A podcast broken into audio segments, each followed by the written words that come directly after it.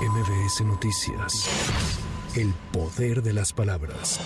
Esta madrugada inició el suministro de agua en Monterrey, Nuevo León, a través del acueducto El Cuchillo 2, el cual se prevé aumente el abasto hasta en un 50% cuando entre toda el agua y evitará la escasez en mínimo seis años. Así lo confirmó el presidente López Obrador durante la conferencia matutina. Ya llegó el agua a Monterrey, eh, ya inició la llegada del agua, el abasto de agua. Esto va a significar un incremento en el abasto como del 10% del total. Y cuando eh, van a ir entrando periódicamente, cuando entre todo el agua, van a tener como 40-50% más del agua disponible, lo que les va a permitir tener agua sin escasez mínimo seis años.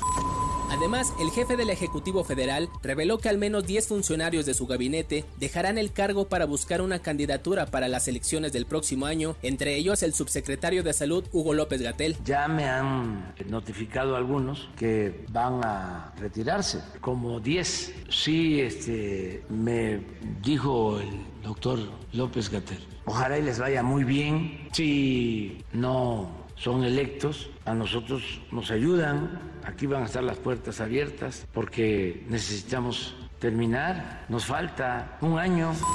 La mañana de este viernes se presentaron actos de violencia en el municipio de Cárdenas, Tabasco, donde al menos seis vehículos fueron incendiados por individuos no identificados en cuatro puntos carreteros. Aunque aún no está claro si estos eventos de violencia están relacionados, la Guardia Nacional y la Fiscalía General del Estado han desplegado operativos para investigar la situación.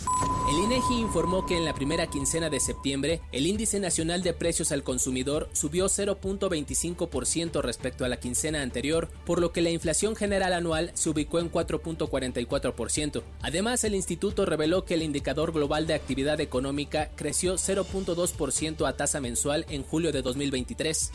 En la sede de las Naciones Unidas, la canciller Alicia Bárcena reiteró su postura de la guerra en Ucrania. Indicó que México, tanto en el Consejo de Seguridad como en la Asamblea General, ha fijado inequívocamente, desde su inicio, su posición de condena categórica a la invasión militar de Rusia a Ucrania por ser contraria a la Carta de la Y al derecho internacional, y agregó que México promueve una solución pacífica y diplomática y reitera su disposición para participar en este sentido.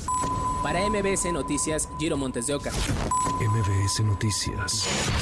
El poder de las palabras.